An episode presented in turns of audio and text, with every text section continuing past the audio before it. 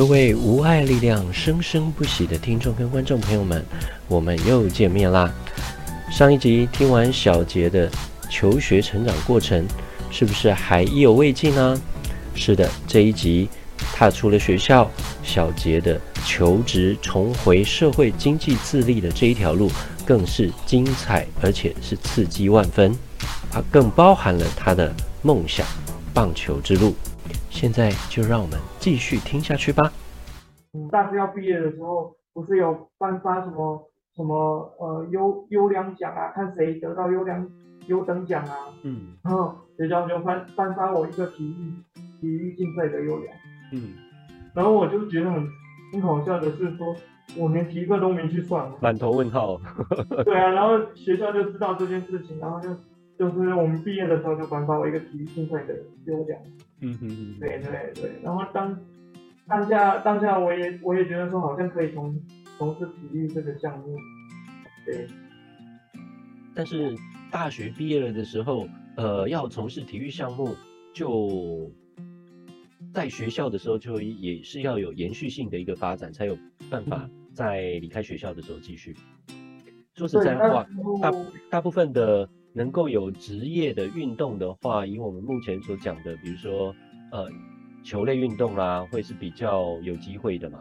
嗯，对，比如说我们说还有所谓的什么业余甲组啊，那那种球队啊才有机会。可是如果是田径的话，真的好像也没有听过所谓的连业余的这个这种模式都没有哎。其实你要去跟跟。除非你有认识啊，嗯，认识有在从事这一块的，但是我大学那时候就念数位媒体了嘛，嗯，然后也比较没有在从事体育这一块，嗯嗯嗯，所以我大学毕业之后，其实我是我是去做别的，呃，跟体育不相关的，嗯，就是可能是去呃摆路边摊卖饮料啦，或者是卖刮刮乐啊，然后去做做电话营销公司。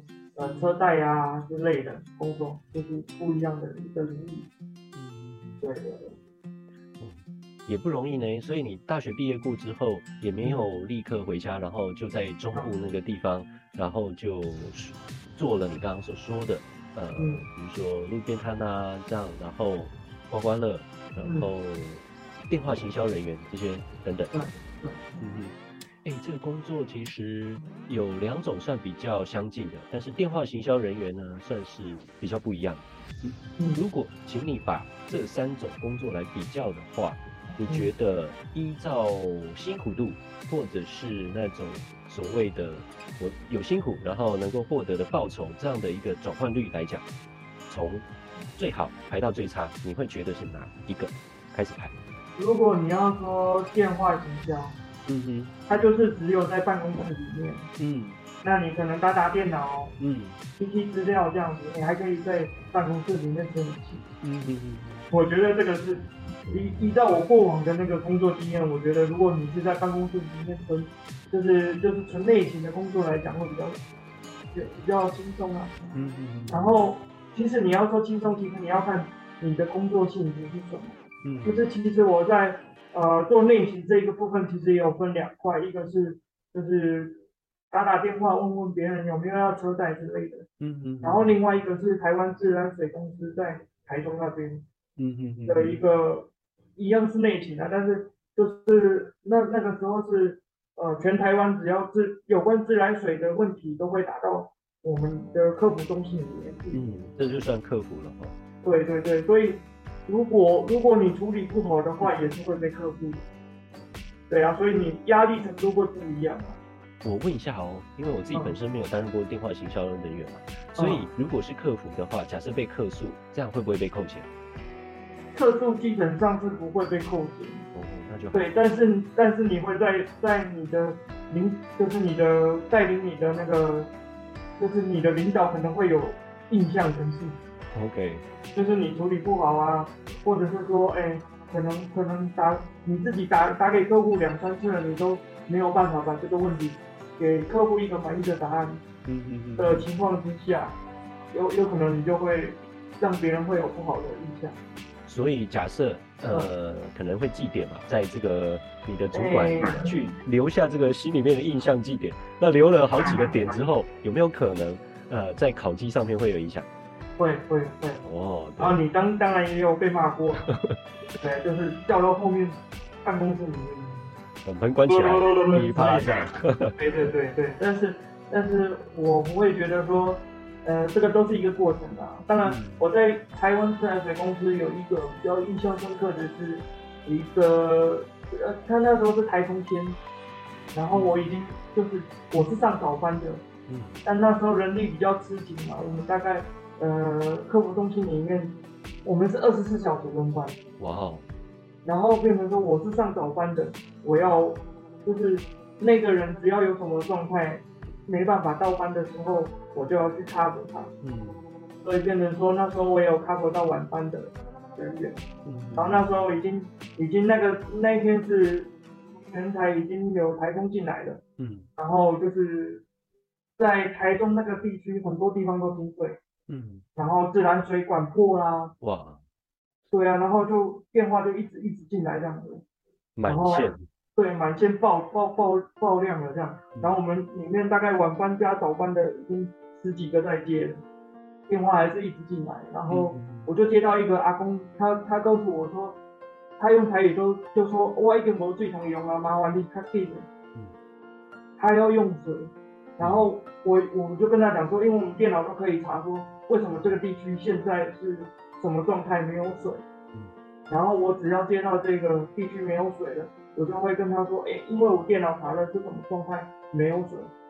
但你知道，就是那种上年纪的那个人，嗯、他要用水就是用水，嗯，然后他不会再跟你五四三的说去追究什么原因。对啊，来，我来模仿一下那个阿伯哈。啊，你莫讲遐济啦，我今摆要水就是要水啊，你当时要花水安尼啊吼。对对对，然后他就一直逼问我，我就一直带着性子，我跟他说。歹势，阮即摆已经在查，啊，我电脑查着，就是遮即摆就是无水，啊麻烦，我阮已经派人去处理啊，啊麻烦，你给阮一个一寡时间，阮即摆师傅在处理，啊，可能搁爱呃一两点钟来来做处理安尼，然后他就已经歇斯底里了，他就跟我说，我毋管啦，我即摆就是要用水，你若无好用水，我就惨，我你处理用这种车路，哎呦喂。呀！对，然后我就知道说，我不能够说，我就不能够在电话里面失控，嗯、是，我就一直压压住镜头，我就一直跟他讲，我就一直跟他讲说拍谁拍谁，我尽量拍谁，我怎样去被用，所以我尽量拍谁，嗯、我就一直低声下气啊，然后后来我就一直觉得很委屈啊，然后、嗯、当然我们我们也是很很积极的在处理他的他的问题，嗯，但是我知道没水，但是处理的人也不会我们。也不会是我们客服人员出现好，嗯，我们一定是要派单出去，嗯，对，但是客户没有办法感受到嘛，对，他就是现在没水就是没水嘛，消费者好好不容易找到一个人，好好要把他的不舒服赶快，我我已经没几个反驳水啊，哎，我是不要辛苦，嗯，对啊，然后就是这些我电话挂了之后，我就去找我的领导，我就说，我就说他他骂我三字经。然后我就觉得很委屈，这样，嗯，然后呃，我那时候领导也是很很体谅我们，很辛苦，然后就跟我说，你你要自己去转换心情的，嗯，然后当然我有在厕所里面哭哭了、嗯、哭了那个一阵，就是哭了一小段时间，出来我就继续上线继续做我的工作的这样，对，所以在在呃我大学毕业之后的一些工作其实。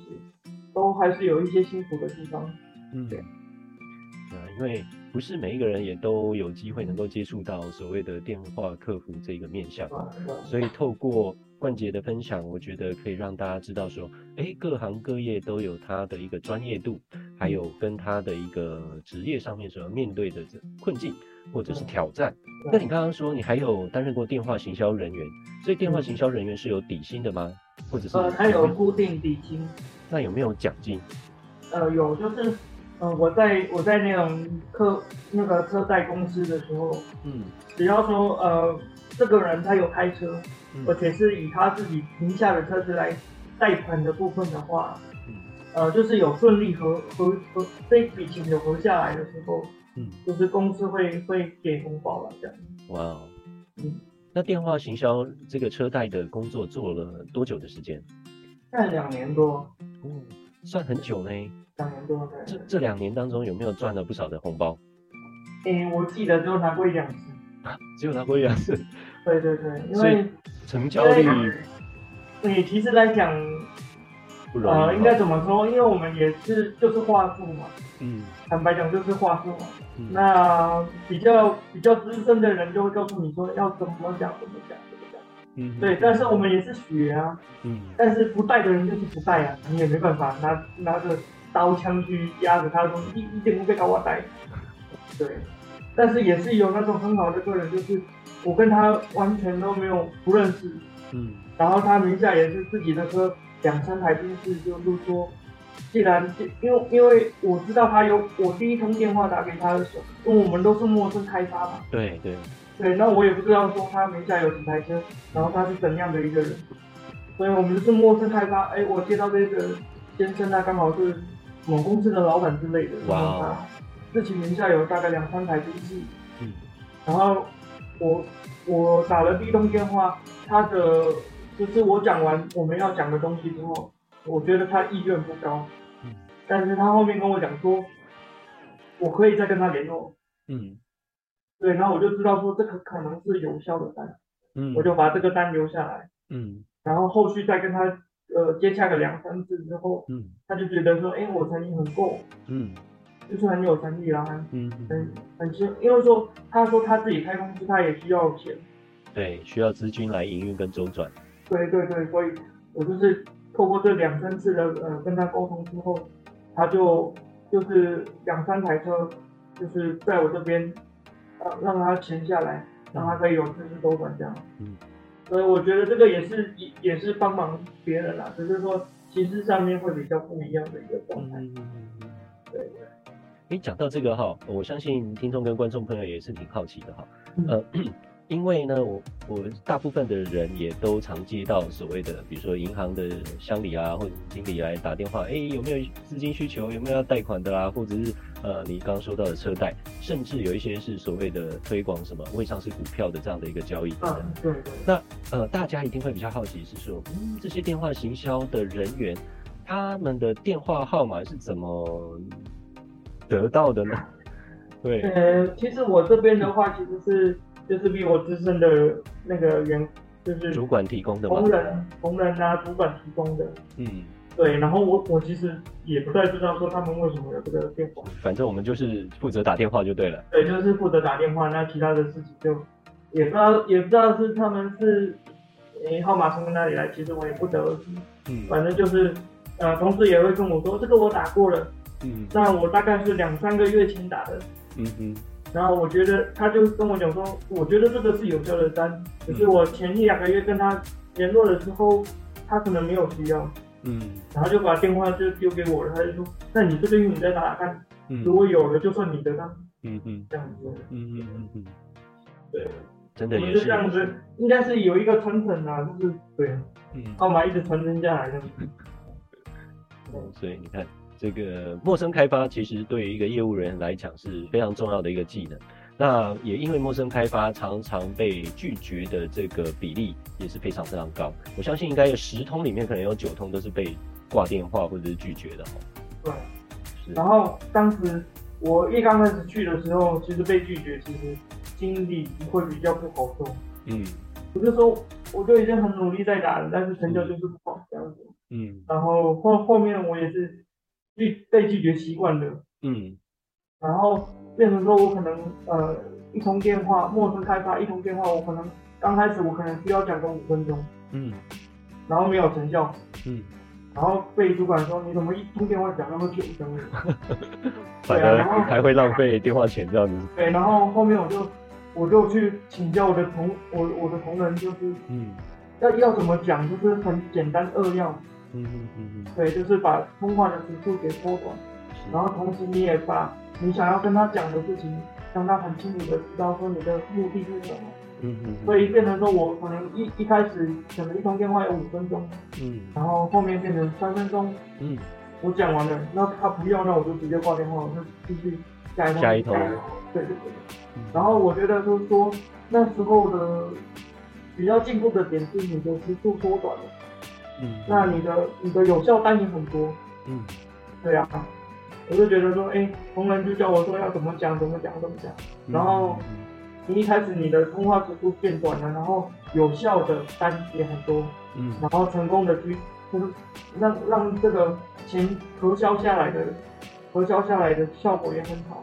嗯，这样子，所以当当个月可能就是你你有机会赚到红包之类的，嗯嗯嗯，对啊，就是有这个状态，是，对啊，拿拿到红包的那一刻心情应该是非常激动的，其实很开心的，就是各位大家可以看到看到我从一开始不会嘛，嗯，然后慢慢的慢慢的学这样子，嗯，但后来是因为公司那边说要签，因为那个老板他本身在大陆有开公司，嗯。然后就是希望说，台湾这边的公司他要，他要裁员，嗯嗯嗯嗯嗯，对，就是裁一部分的人，嗯，那当然我也在裁员名单里面，嗯嗯，对对，所以我就换了下一个工作，就跑去卖刮刮乐。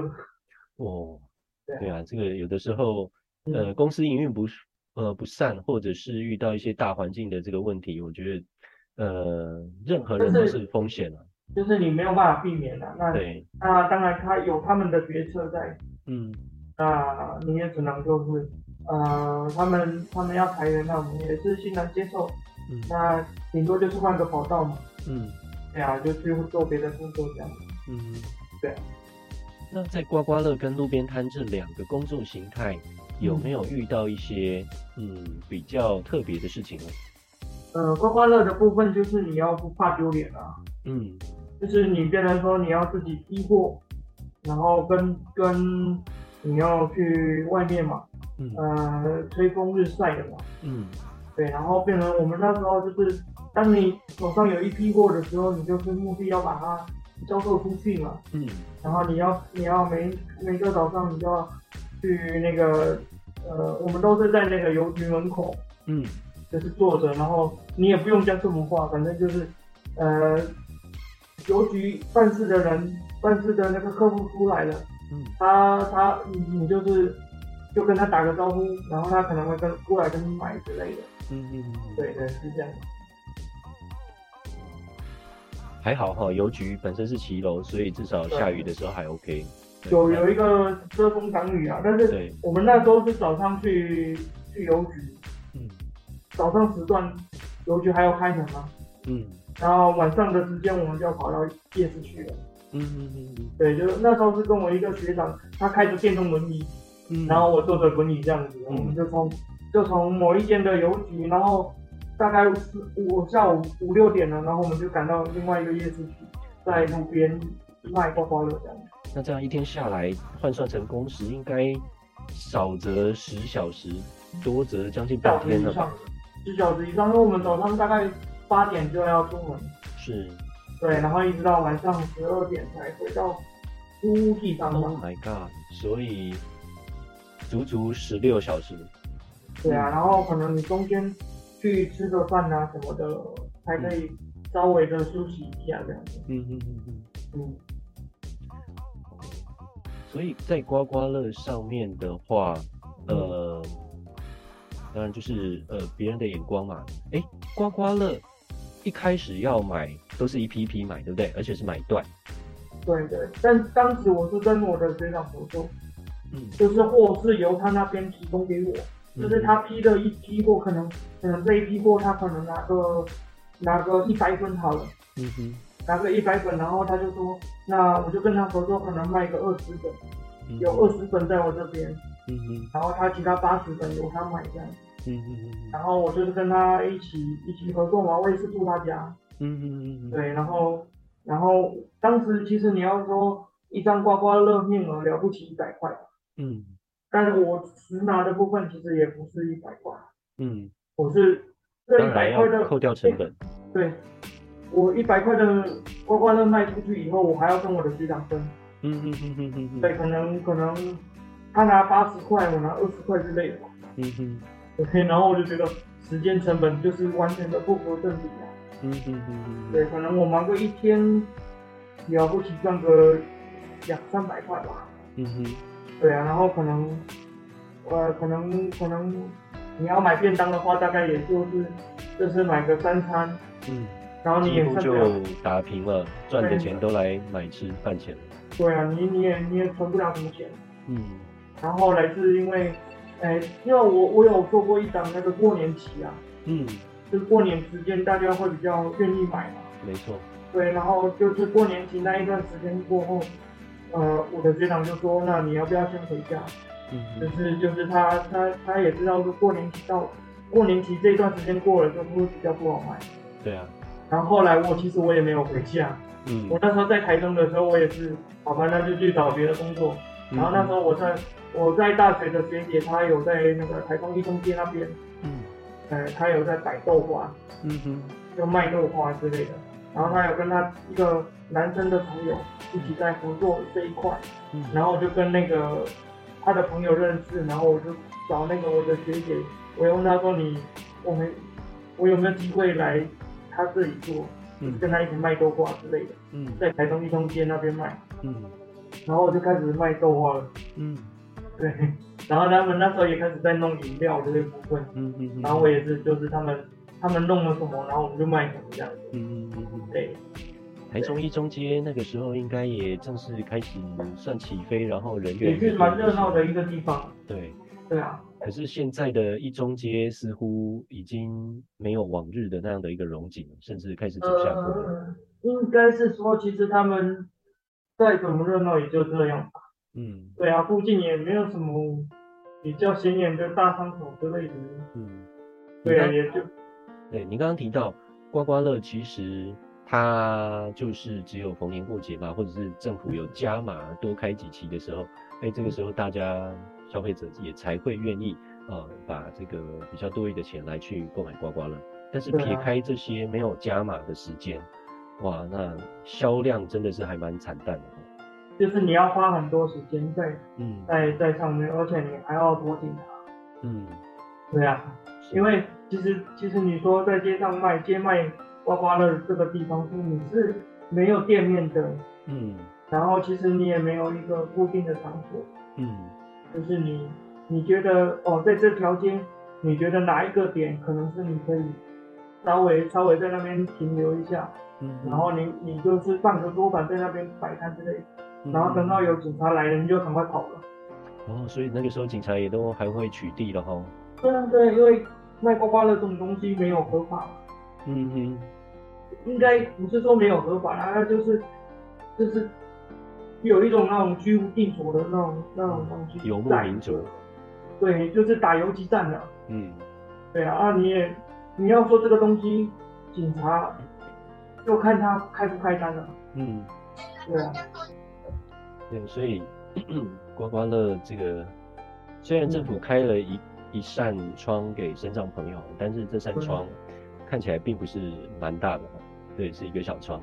呃，就一个小窗啊，然后你就是就是可能呃赚个三餐温饱，嗯，可能就你一个人的话，可能吃三餐还没有问题啦，嗯，但你要说赚什么很多钱，我觉得不太可能，嗯，在这个工作上面，其实我也学到的就是。呃，在卖刮刮乐之前，其实你要到街上去，去露脸给别人看。我觉得，其实那那个时候对我来讲，其实也有点担心。对，那时候我也比较，呃，基本上就是害怕害怕人群，嗯，然后也比较比较害怕异样眼光啊。嗯嗯。但是但是就那个过程，大概过了之后，你就觉得所谓的异样眼光其实也还好。嗯，对啊，你不用去太在意别人的异样眼光。我觉得是在我卖瓜瓜的这段时间，我学到的一个课题。嗯，对啊。所以每一段过往，每一个经历哈，我们都是有成长、有学习的。对啊。然后你在电话行销学到陌生开发。然后你在这个 水利公司的客服单位，你学到了如何经营客户关系啊，如何把自己脾气压下来。对，而且你会去做一个心理的调试。然后呢，这个刮刮乐呢，你你会去适应哈所谓的大众的眼光，还有呢这个打游击战的这样的一个刺激行为。对啊，对啊。对，那然后对，所以每一个阶段我其实都会学到一些不一样的东西。嗯嗯嗯。所以这边我也是希望，呃，可以跟呃，就是一样是身上的朋友，我觉得也是有一点建议，就是其实你还是要走出门的。嗯。你，不要不要限制自己，说你你就是没有办法出门，就是把自己限制在自己的自己的房间啊。嗯。我我就觉得你没有走出去的话，你不会学到新的东西。嗯，对啊，当然，走出去，世界就是你的。对啊，我就觉得说世界还很大，所以你在这个世界里面，你可以学到很多东西。嗯，不过现在哈，也因为这两年多来哈，有一个东西叫做病毒，然后呢，它让人不太能够走出去，然后让一些实体的活动开始受到了影响，而像影响的族群。就刚刚比如说，呃，市集啦、夜市啦、刮刮乐啦，啊，甚至连一些所谓的大型企业啊，做旅游的、做餐饮的，哇，都面临了非常大的一个情形。那那个时候，嗯，那个时候好像也正好是你上上了一个工作，呃，结束的时候嘛。原本你在学校。对，那时候我在那个高雄的海海洋科大，嗯，对，在上班。这样子，然后那个工作我其实也做了四年，嗯，对，是理正领那个正常薪资的工作，然后后面是对做了四年多了嘛，然后呃当时就是学校有一些，就我们的单位的主管他有一些不同的规划，嗯，然后就是希望说呃我们我们这边的人员可以再少一点，嗯，然后当时我也是。呃，要调学校其他单位没有没有顺利嘛？嗯，对，然后后来我就离开学校，然后再做下一份的工作了。嗯嗯嗯嗯，这样。好啊，那加入无爱玩家也是当时的一个选项之一嘛？那加入之后，在无爱玩家这个地方有学到了什么样的东西呢？当然，我们加入进来其实就是呃。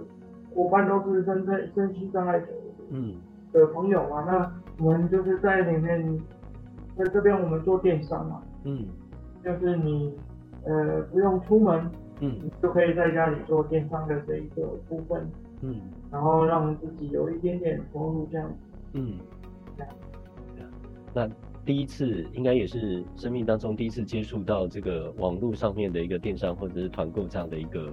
消费行为对不对？对对对，嗯，那跟过去实体上面的这种消费又是一个很截然不同的一个商业形态。对啊，从就是在这边我会觉得说，呃，因为现在的趋势是网络电商慢慢的开始蓬勃发展了嘛，嗯，啊，然后你看，你看一般的人要到街上去采买的人，其实不比以往了嘛，嗯，你会看到那个什么。seven 啊，或者全家啊，那那些服服务区就很多电商的纸箱，你就知道说现在网购已经是一个趋势。嗯，对啊，所以我就觉得，嗯、欸，有荣幸加入这个电商的团队，然后再做电商这一块。哇，听完了冠杰为了经济自立，尝遍了各种工作，而这样的一个路程当中，一定是非常非常辛苦的。即便遭逢了这么多的辛苦，还有这些困难，他都一直不断地持续挑战下去，这就是我们更佩服的地方。而在下一集，冠杰又会持续朝着他内心渴望深层的梦想——棒球之路迈进。我们期待下一集小杰的分享。无爱力量生生不息。我们下次见。拜拜。